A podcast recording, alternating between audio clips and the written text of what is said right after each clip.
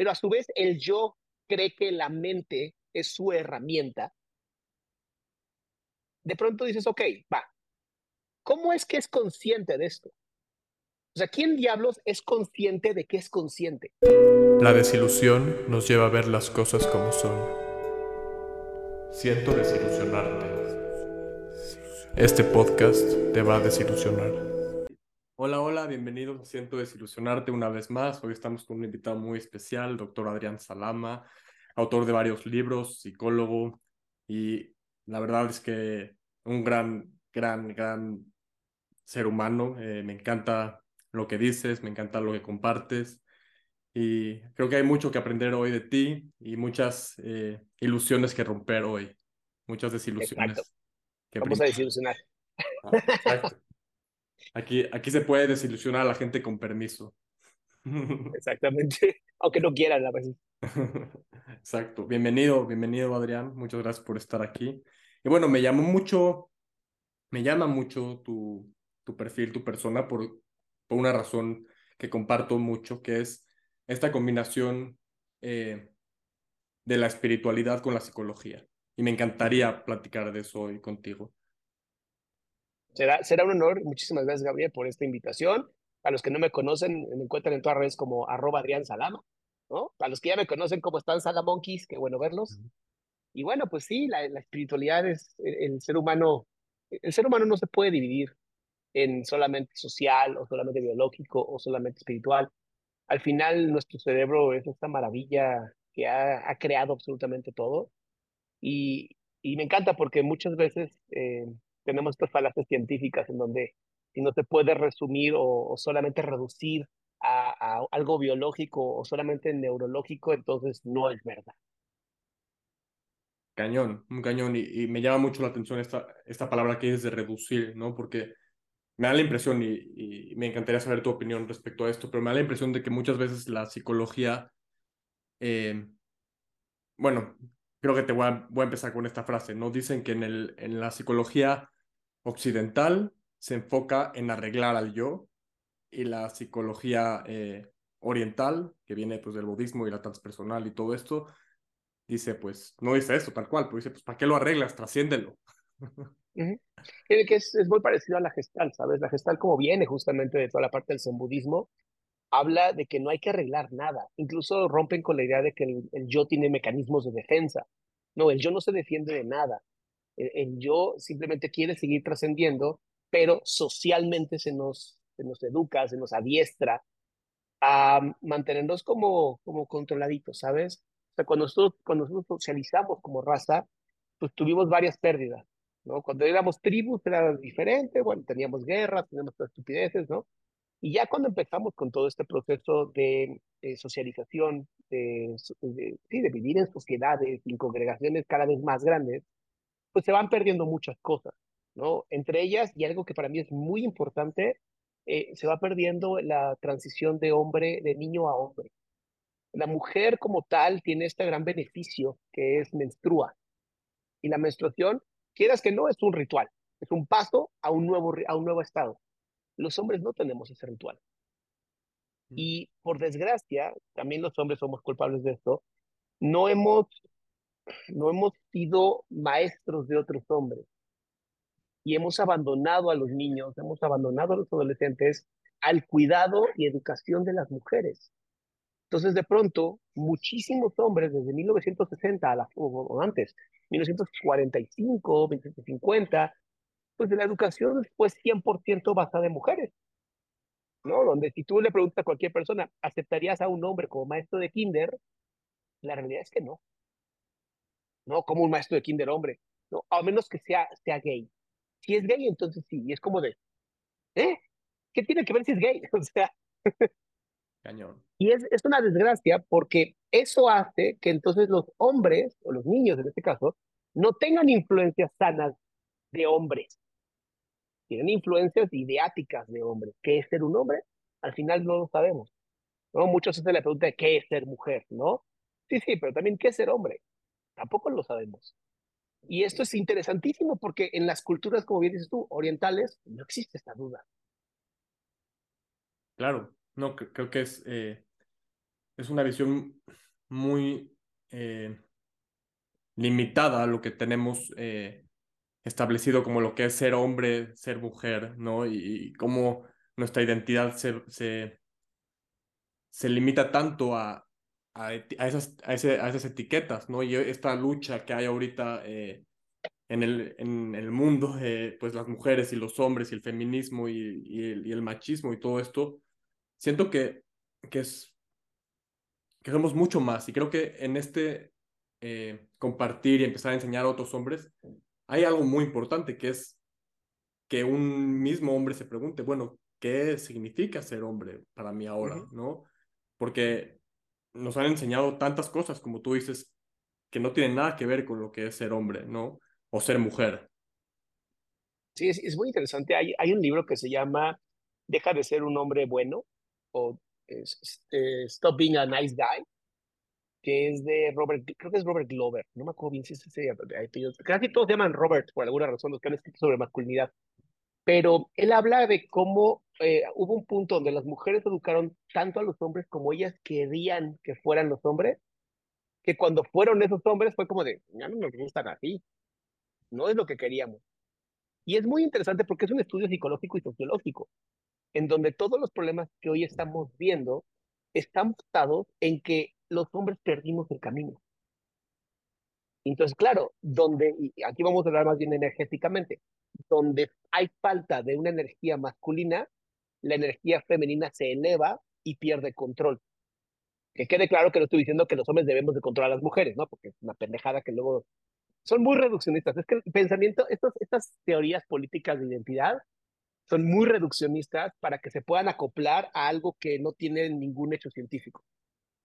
Cañón. Yo creo que la, misma, la, misma, identidad creo que en sí es reduccionista. O sea, porque, no sé, es, es muy interesante esto que estamos tocando, porque, y más como terapeutas o como pacientes o como personas normales, siento que está, está toda esta eh, lucha de ideas en el mundo y ojo que estoy diciendo de ideas, porque ni siquiera somos, no, no sé, o sea, somos, hazte de cuenta que como el exorcista, o sea, somos ideas con patas. De repente ya no hay alguien que pueda eh, cuestionarse o, preguntarse o ser consciente de que nada más lo que, lo que pasa por nuestra mente viene de, de nuestros de nuestros conocimientos eh, cognitivos, de nuestros pensamientos, de nuestras enseñanzas, de nuestros aprendizajes, condicionamientos. Entonces, el poder ver que hay todavía un espacio más allá, más atrás, bueno, más acá o más allá, como lo quieras ver, que puede observar esos pensamientos incluyen, que vienen de la idea de que yo soy Gabriel y de que tú eres Adrián. No sé si me estoy volando mucho, pero creo que, que sí me estoy... o sea, siento que en esta... Eh, en estas, todas estas ideas que hay en, en, el, en el mundo, eh, vienen de una raíz, que es mi identidad. Entonces yo soy Gabriel y soy psicólogo y soy bla, bla, bla, bla, bla, bla, bla, bla, bla, y puedo decir aquí, aquí la religión y puedo decir aquí eh, los títulos que tengo y puedo decir aquí que apoyo al feminismo o que no apoyo al feminismo o que bla, bla, bla, o que bla, bla, bla, o que le voy a la América o que le voy a las Chivas, o que, ¿sabes? Sí, sí. Y siento que todo eso eh, tiene más mm, poder que el ser. Y siento que el ser, detrás de eso, que creo que tiene que ver con circunstancias, puede ser el tener o el hacer, se pierde ahí. Y, y, siento que ahí está el, el, el problema raíz de todas las polaridades que hay en el mundo, de todas las luchas que hay en el mundo, Digo, tal vez estoy sonando muy idealista, ¿no? Como si, si eh, volten a ver el ser y todos somos, y todos somos más allá de nuestra identidad, y todos somos más allá de ser hombres y de ser mujeres. Y creo que la psicología muchas veces se queda, en especial la occidental, yo sé que la, eh, todo lo que viene de la humanista y la transpersonal es otra opinión personal, para mí me resuena mucho más. Está tomando en cuenta que hay un ser humano detrás de todo esto, ¿no? O un espíritu o algo conectado con el todo o con el cosmos o con el universo. Pero es más filosófico. Lo que pasa es que es más filosófico. Tenemos que entender que la rama de la psicología tiene tres vertientes muy interesantes. Que bueno, tienes el psicoanálisis, que termina siendo mucho más filosófico que, que científico. Tienes después la parte cognitivo-conductual, que es muy efectiva para resolver ciertas conductas que no quiere. Y luego tienes la parte humanista transpersonal, que pues, antes se dividía, ¿no? Humanista y luego transpersonal, pero la vez son lo mismo, ¿no? Que están mucho más enfocadas en el ser, quién eres. Hablabas de la identidad y a mí me llama mucho la identidad. Mi identidad es Gabriel. Este es el nombre que te pusieron, ¿no? Y, y tú respondes ese nombre por un condicionamiento operante, ¿no? Te decían Gabriel tanto que veces que dijiste, creo que soy yo, ¿no? Pero ve qué interesante, es esta parte consciente, creo que soy yo. Y esas son de las cosas que a mí de pronto me vuelan la cabeza y por eso me, me metí a estudiar filosofía, porque de pronto el darme cuenta que hay mi cerebro como una, un, un mecanismo biológico, neurológico, crea un yo. ¿Dónde está? No tenemos ni idea. No es lo más, eh, eso es lo más culero, que ni siquiera sabemos dónde está. ¿no? Y eso es lo que le da la madre a cualquier otra ciencia, porque es, ok, va, tú dices que el cognitivo conductual es la mejor de todas. ¿Dónde está el yo? Ni idea, ¿no? Es una gran terapia, sí, pero no puede contestar preguntas filosóficas. Entonces, cuando pensamos que este, esta materia gris y blanca genera algo que se llama el yo, pero a su vez el yo cree que la mente es su herramienta, de pronto dices, ok, va, ¿cómo es que es consciente de esto? O sea, ¿quién diablos es consciente de que es consciente? Y ahí es donde entra la parte del alma, ¿no? la parte espiritual. Hay algo que es consciente de la creación del yo y el yo cree que, el, que él mismo se creó y dices, ok, ya es demasiado complicado.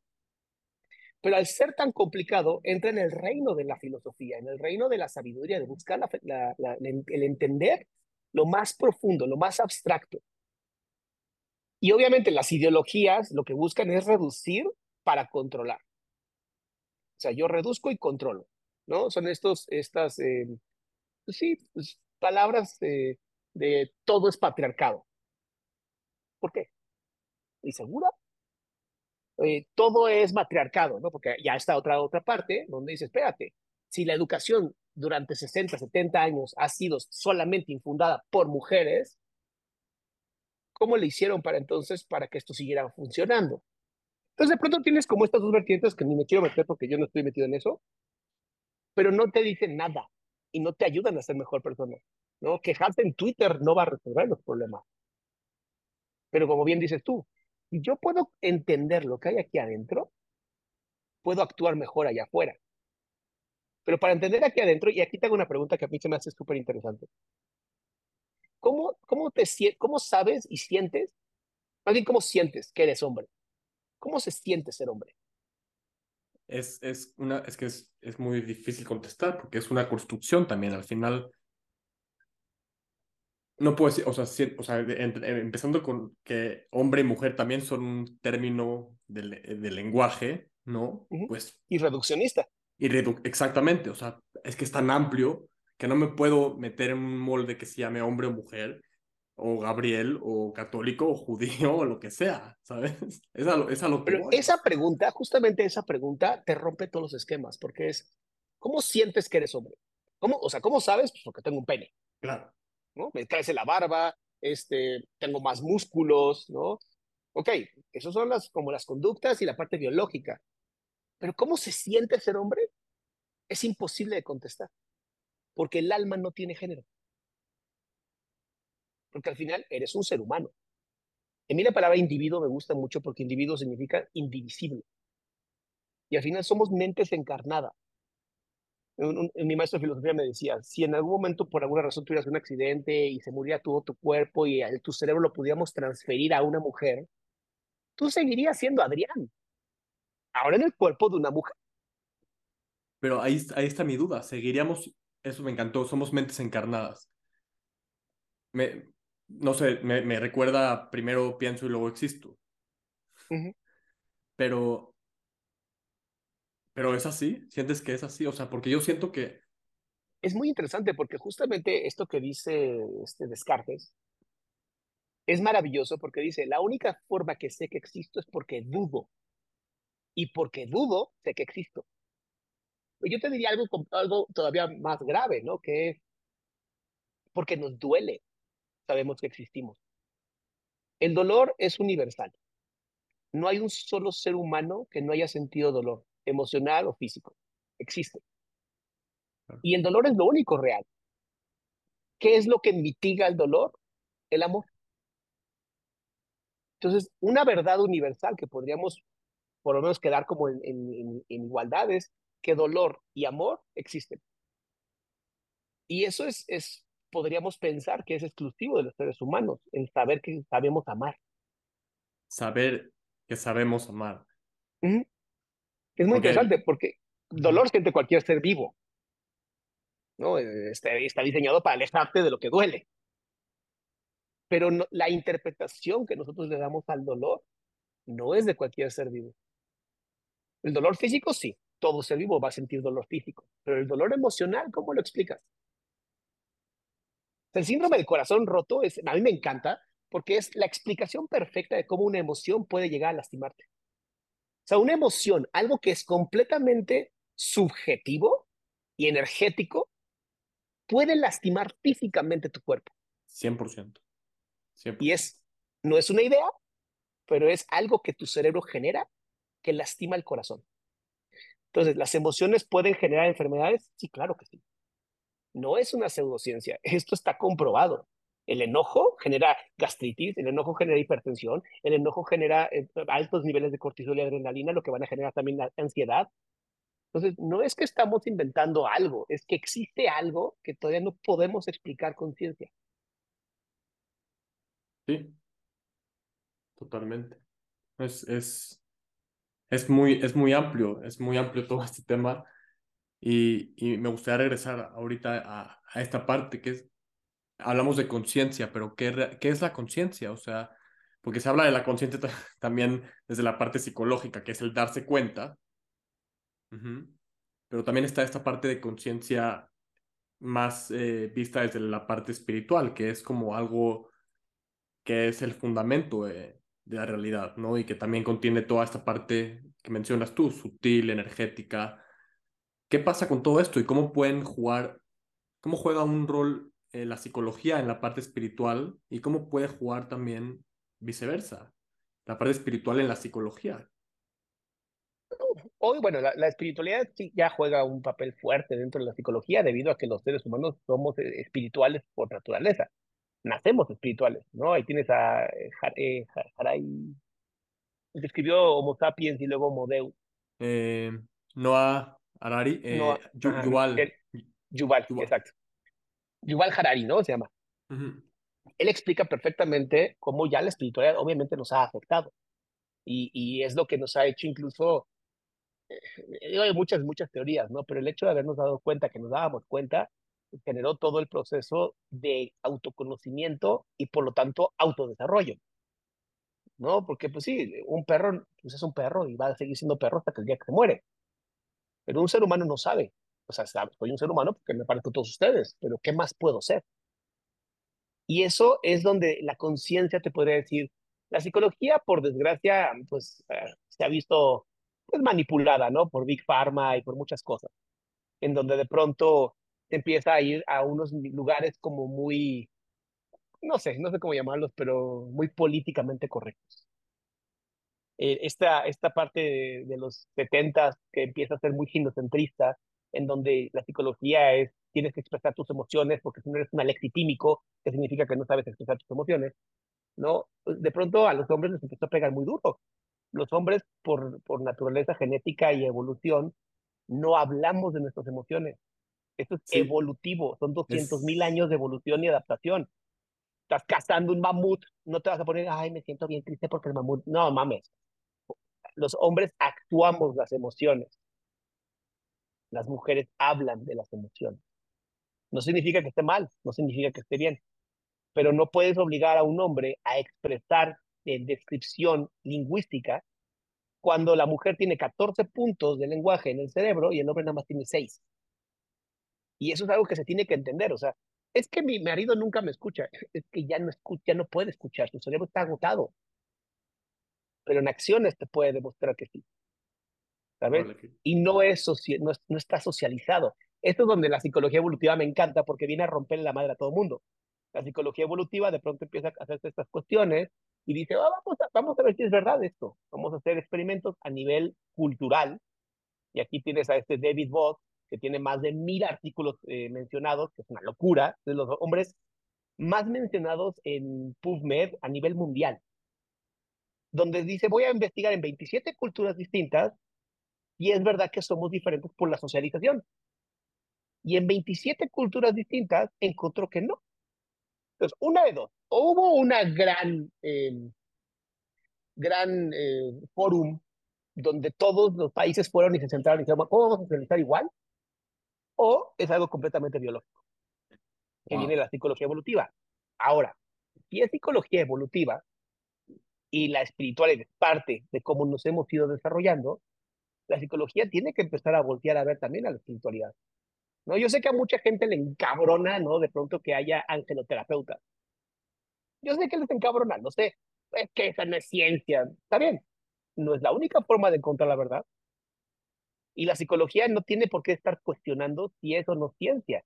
La psicología, que viene de dos ramas muy importantes, la científica y la filosófica, tiene que más bien preguntarse por qué está funcionando esto. Es que es charlatanería. Ajá, pero ¿por qué funciona? Está bien, llámalo como quieras. ¿Por qué funciona? ¿Por qué una limpia funciona? O sea, no sé, yo supongo y quiero suponer que tú has ido a alguna limpia. Sí, claro. ¿no? Y esos ramazos que te meten te enchinan la piel y algo hacen en tu cuerpo. Cañón, o sea, desde, desde limpias hasta Reiki, hasta sanaciones eh, de millones de maneras que, que, que, no, que no, no necesariamente es enfrente de un psicólogo, ¿sabes? Y, de, te sientes de maravilla. y luego dicen, me encanta, ¿no? Porque dicen, es que es efecto placebo. Si tú te pones a si tú te pones no, pero es que si tú te pones a estudiar los efectos placebo, no son tan fuertes ni tan duraderos como otro tipo de, terapias o de rituales. Pero si queremos olvidar y reducir todo a, a lo mejor una terapia hablada, bueno, eh, durante miles de años las limpias funcionaban. Los temazcales, ah, supongo también supongo que has hecho temazcales, ¿no? Sí, el domingo voy a un, evento, un temazcal. yo tuve un evento muy bonito que quiero compartirte aquí y a tu público, donde me metí a un temazcal, era mi segundo temazcal en la vida. Y yo tenía muchas broncas con mi mamá. Yo no sabía nada de las puertas, yo no sabía nada del temazcal, yo no sabía nada. La primera puerta estuvo chida, me dio calor, no sé qué. La segunda puerta quería salir corriendo del puto temazcal. No aguanté, dijo, no, no puedo, no puedo. Tenía, gracias a Dios, a un amigo mío ahí y me dijo, Alama, ven para acá, me abrazó y me dijo, tranquilo, yo estoy contigo. Me, me dice, tu corazón está así, cabrón. Tercero, que me dijeron, güey, es que el tercero, si no aguantaste el segundo, el tercero te vas a morir, güey. El tercero es fuego. Y yo, no, no, ya, ya estoy más tranquilo, porque abrieron la puerta y respiré, me eché agua. Y, el tercero lo sentí como, me. Y el cuarto, que ya estaban todas las abuelitas adentro, fue como un, me. Saliendo, le digo al, al, águila, le digo, oye, la segunda puerta, ¿qué mierda fue? Me dijo, es mamá. ¿Estás trabajando, mamá? No mames, güey. No mames. Yo dije, ¿qué pedo? O sea, hay algo aquí espiritual que me movió y me purificó. O sea, yo no sabía nada. ¿Cómo es que justo la segunda puerta, que no es tan caliente, me hizo querer salir corriendo? Y la cuarta, que es la más pinche caliente de todas, no me hizo nada. Sí, y dirías, bueno, pues fue su gestión, pero ni siquiera sabías que la dos era mamá.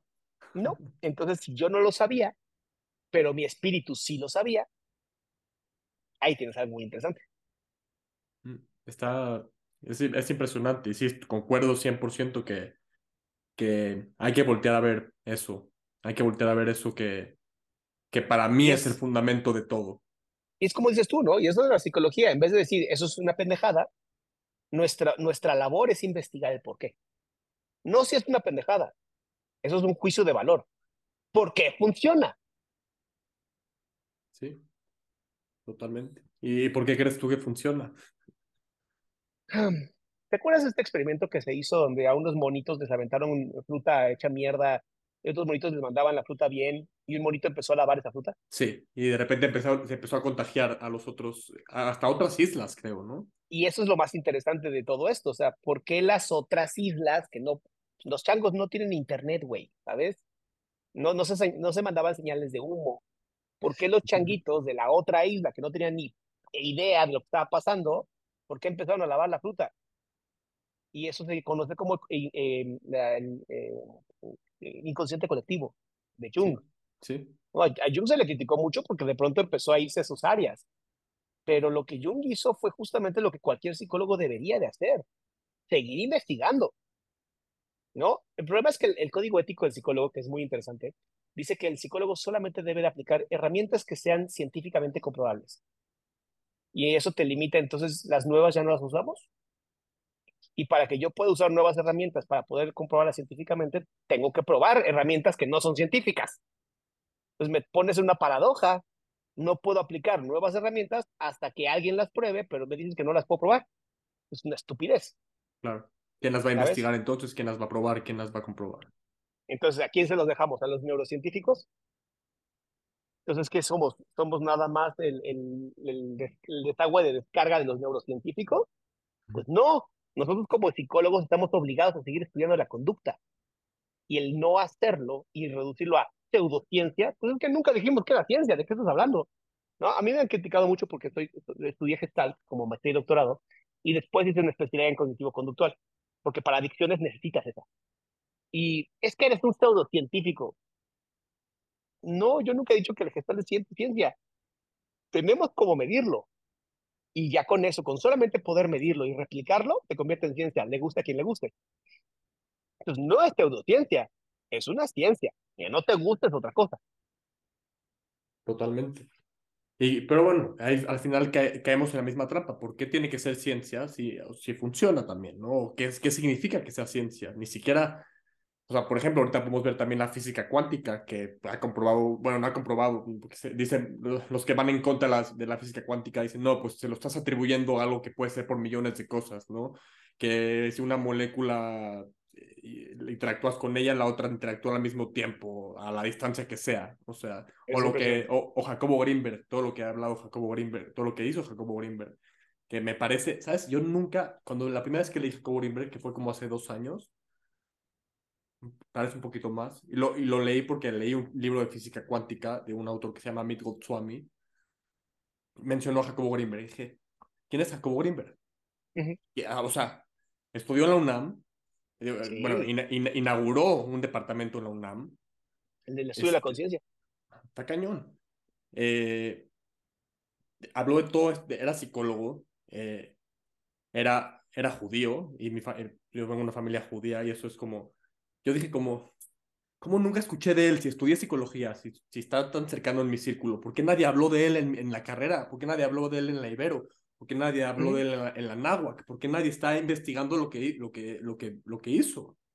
¿no? Y fue como, no, yo no lo puedo creer. Entonces, todo, todo eso creo que es, es momento de retomarlo. Y creo que está pasando. Creo que ya está pasando.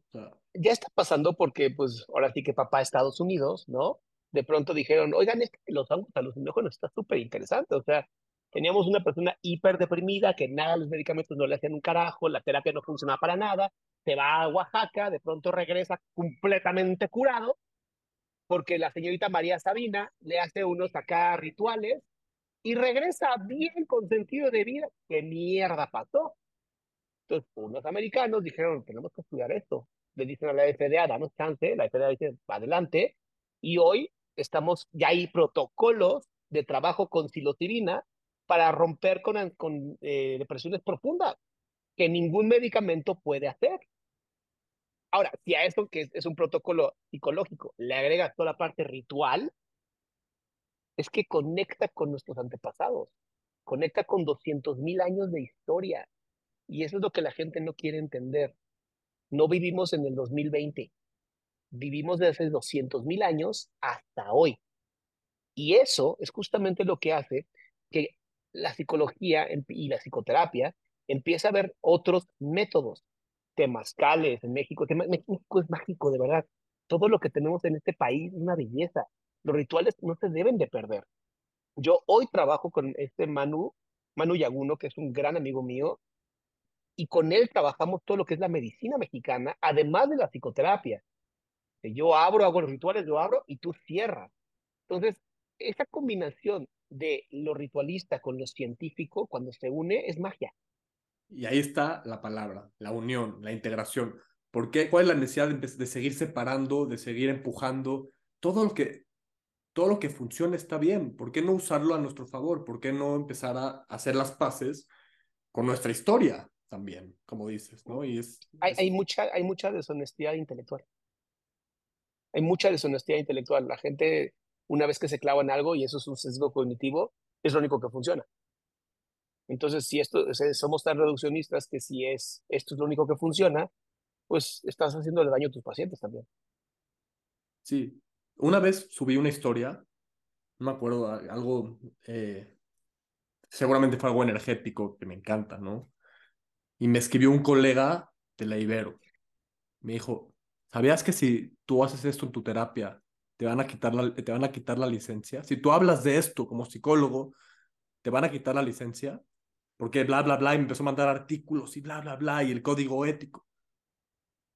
Le dije, gracias por compartir, ahora, gracias, por compartirme esto, lo voy a tomar en cuenta, y lo dejé, lo dejé, dejé contestar, porque no, no venía de un lugar, no sé, hay mucha crítica, hay mucho, hay mucho, lo que dices, ¿no? Este sesgo reduccionista y que solo esto funciona y que solo esto es la verdad. Y creo que es parte de lo que te dije hace rato. Creo que un gran problema del ser humano es que eh, somos ideas con patas. ya no somos pensantes, somos pensados. No ah, claro, ya es solamente repetición. Y eso es porque el ser humano es huevón, ¿no? Es una realidad. O sea, el ser humano es huevón. Y, y es esto que decía, ahí, piensa rápido y piensa lento. Me fue el nombre ahorita de este autor. Ni es, es, un gran neurocientífico. Ahorita se me fue, se me fue el nombre. Pongo porque lo leí hace mucho tiempo, pero bueno. Eso, eh, Kahneman, sí, Kahneman. Kahneman habla de esto. El, ser humano tiene dos procesos mentales eh, básicos. El rápido, instintivo o intuitivo, y el segundo, reflexivo. Eh, la sociedad como está diseñada es para que solamente seas intuitivo. O sea, las escuelas están diseñadas desde 1890 o 1880. Las escuelas no han cambiado el modelo. Maestro, alumno, don. Es el mismo modelo este modelo, eh, aunque funciona y ha funcionado, para la sociedad que estamos viviendo hoy ya no es suficiente. Los, cuando tú pones a los niños a resolver un problema, te van a tardar un poco más, pero terminan resolviéndolo. Y eso es mucho más aprendizaje que un maestro vomitando información. Esto es algo que obviamente no, no gusta porque rompes con muchas instituciones. Sin embargo, en esta generación de cristal, yo veo cambios tan hermosos donde de pronto es, yo no quiero estudiar una carrera. Todo lo que me puede hacer una carrera lo puedo estudiar en YouTube, gratis, y lo voy a entender mucho mejor. Ya no quiero ser educado, quiero aprender. Y aunque está habiendo un crecimiento en personas que quieren aprender y no ser educados, pues siempre van a estar en la otra parte, que está perfecto, porque la libertad de expresión, que dicen, sin educación entonces no te doy. Con todo lo que hoy tenemos, o sea, hoy tienes millonarios que no terminó ni la prepa. O sea, yo tengo un paciente que amo porque es un gran paciente que, ay, te caíste. Te cayó la cámara. te decía yo, hoy tengo un gran paciente que de verdad disfruto mucho platicar con él. En la secundaria, él decidió que estudiar no era para él. ¡Ah, tu cámara te odia! ¿Qué está pasando? Dice que cuando hablas de, de, del gran poder y de las energías, hay obstaculillos por ahí que te prueban. o ese tripe ya no sirve. a lo mejor ya está fuera de este tornillo. Ya este paciente en la secundaria decidió que la escuela no era para él y le dijo a su papá, quiero ponerme a estudiar programación. El papá, la verdad, un hombre muy consciente, le dijo, ok, tú estudia programación, pero en el momento que pasen dos años y no hayas hecho nada con tu estudio, te regresas de la escuela va. Hoy ese niño vive en Costa Rica, mantiene toda su familia y es de los, no puedo decir muchas cosas de la empresa, pero es de una empresa muy grande de software, es de los como supervisores casi directivos a sus 19 años. Wow. Entonces, eso te demuestra, la escuela no es para todos.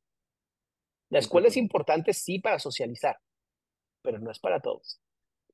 Completamente. Creo que es, una, es uno de los puntos a, a trabajar en esta nueva humanidad que está surgiendo. Eh, sí. Al igual que eh, un punto que no terminamos de tocar y que me gustaría que expandiéramos, la masculinidad consciente. Bueno, es que la, todo, todo lo consciente, todo, eh, creo que el ser humano está, y va a sonar súper cliché porque lleva pasando desde el 2012, pero el ser humano está despertando. El ser humano, hay una parte del ser humano, es que, bueno, no voy a decir, no voy a generalizar, no el ser humano. Siento que también hay una polarización entre la gente que está despertándose y dándose cuenta de qué, qué onda con esto, quién soy, qué está pasando, qué onda con los sistemas, qué onda con el gobierno, qué onda con la educación, qué onda con el mundo. Y está otra, esta otra parte que está cada vez yéndose al otro extremo. Y no quiero decir, no quiero, no quiero sonar como un juicio, pero más, más dormida que despierta. ¿No? O sea. Es que es fácil dormirse, ¿no? Es facilísimo dormirse. Con el exceso de entretenimiento e información es muy fácil dormir y es muy cómodo dormirse. Y aparte estamos, eh, también va a sonar a conspiración, pero hay a personas que les conviene que estemos dormidos. Pues no es conspiración, es real. O sea, a ningún gobierno le conviene tener gente pensante. Eso, es una realidad. y eso pasó en, en los 60 con el, también con la psilocibina y el LSD, pasó. Estaban eh, haciendo experimentos en Harvard con, con esto. Eh, Tom Leary y Ramda, eh, en ese momento Richard Alpert, descubrieron, descubrieron cosas eh, magníficas con eso y de repente pues tuvieron la buena o mala suerte que pasa el movimiento hippie, empiezan la, la, guerra contra las drogas, la propaganda contra las drogas, corren a Tom Leary, corren a Ramdas, a Richard Alpert en ese momento de Harvard y se suspende todo eso, ¿no? ¿Por qué? Porque por culpa de que el hijo del presidente era un drogadicto. Está cañón. Y, y también porque se dieron cuenta de que los que consumían estas drogas eh, no querían ir al ejército, no querían ser reclutados porque también estaba pasando, no me acuerdo qué guerra, no me acuerdo si la guerra fría. Vietnam. Vietnam. está, está, está cañón, está cañón. Y entonces eso aplicado hoy en día, pues el consumismo y todo, estamos siendo bombardeados por estímulos todo el tiempo, no es sin querer, para mí, no es sin querer. Bueno, una de las cosas que a mí me llamaron mucho la atención, tengo, tengo una amiga que vive en China y le pregunté, oye, ¿tienen TikTok en China? Y me dijo, sí, está basado en educación. O sea, todo es educación, museos, ciencia. dije, qué interesante. Aquí en, en, Latinoamérica y Estados Unidos es para entretenernos y tenernos como estúpidos. Incluso, incluso, incluso ya, ya, hay casos, y hay, creo que va a haber una demanda colectiva contra TikTok porque genera ansiedad y depresión fuertes. Entonces, ya, ya contra Instagram ya hubo una demanda y ganaron, y ahora vienen contra TikTok. ¿Por qué? Porque es, ganaron la, demanda colectiva, porque está demostrado que estar mucho tiempo en, en Instagram genera depresión. Sí, no lo dudo. Entonces, eh, por eso ahora le puedes quitar los likes, puedes quitar los comentarios, hay muchas cosas que puedes hacer para evitar, ¿no? Y tienes esta onda de, estás pasando mucho tiempo, ten cuidado, y ya sabes que ellos mismos ponen, pero al final, el, hoy la guerra es quien tiene tu atención, y quien tenga tu atención lo tiene todo.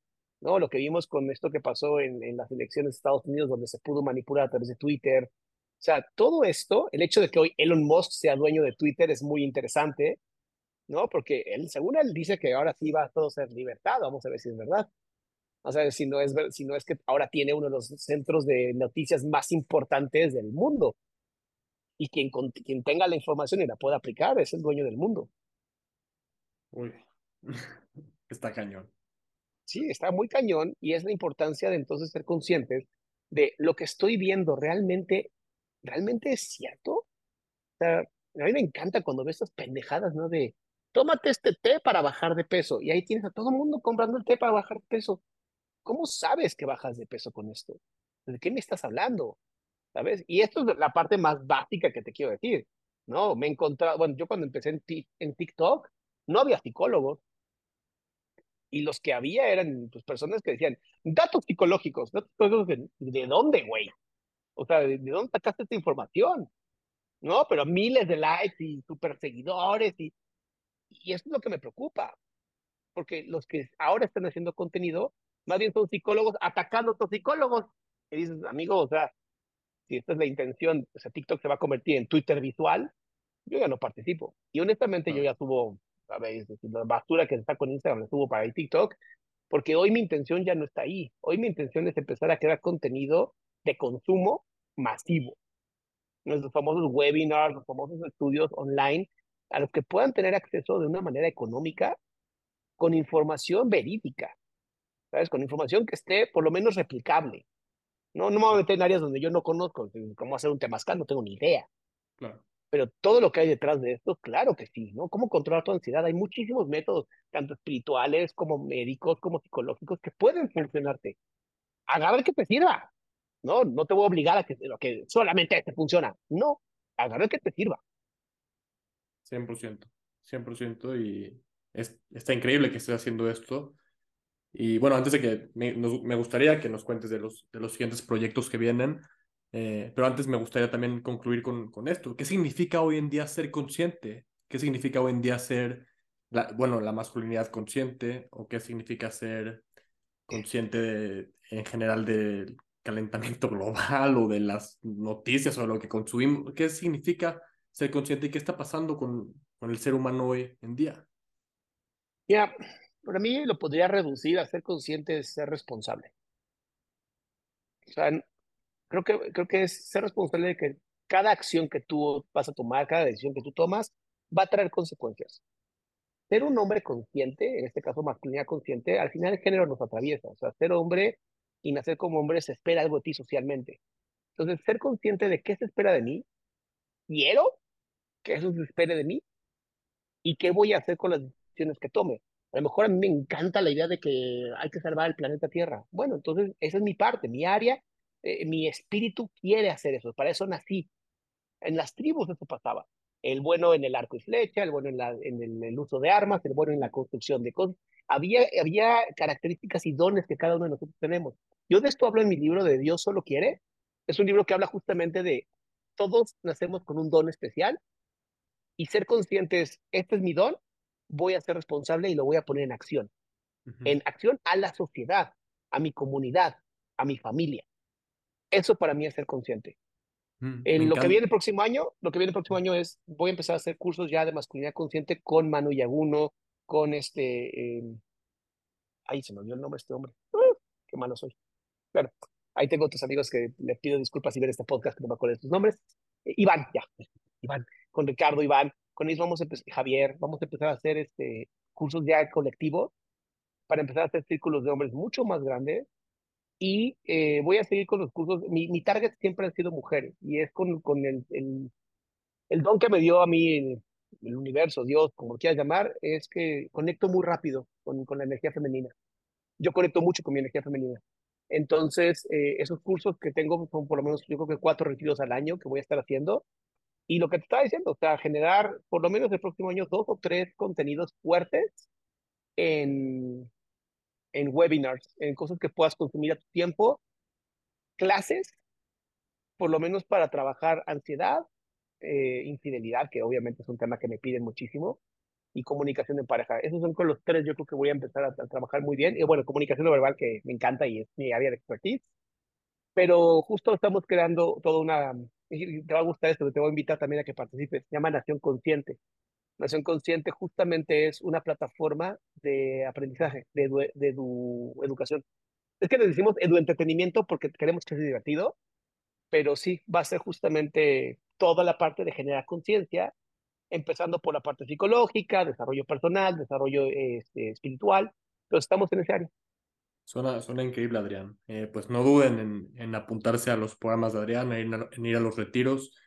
Este, igual al final les voy a dejar aquí en la descripción todos los links a, su contenido, a sus páginas, eh, para que puedan checarlo.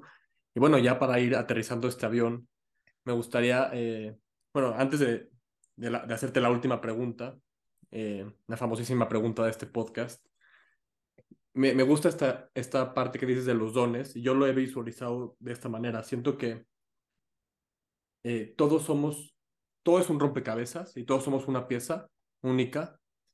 Y siento que nacemos, eh, hazte de cuenta que es, eh, no sé, un rompecabezas de una, de una mariposa o un elefante o lo que sea, ¿no? Yo nazco siendo una alita del, de la mariposa, ¿no? Y nazco, sí, súper súper transparente de lo que soy, ¿no? Siento que vamos, vamos, nos vamos siendo borrosos conforme el aprendizaje, conforme el condicionamiento, conforme eh, lo que te dicen que tienes que ser, con lo que, las expectativas de los demás, etcétera, etcétera. Y luego el trabajo está en ir puliendo todo eso borroso para recordar la pieza que vienes a aportar al rompecabezas completo. Qué Eso me, me encanta, me encanta. Y me resonó mucho con lo que dijiste.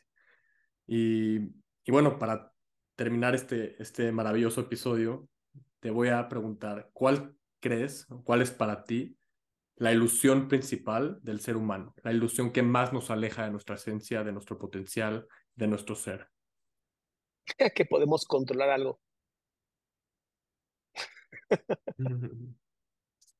no podemos controlar nada. Que tenemos el control. Es el, el, el dolor más grande que el ser humano tiene. Creer que tiene control. Me encanta. Pues, Adrián, muchísimas gracias por, por estar en este espacio. Bienvenido siempre a compartir de nuevo. Y espero que lo hayan disfrutado. No duden en buscar a Adrián. Y gracias por escuchar. Siento desilusionarte una vez más. Gracias, Adrián. Cuídense, hasta luego.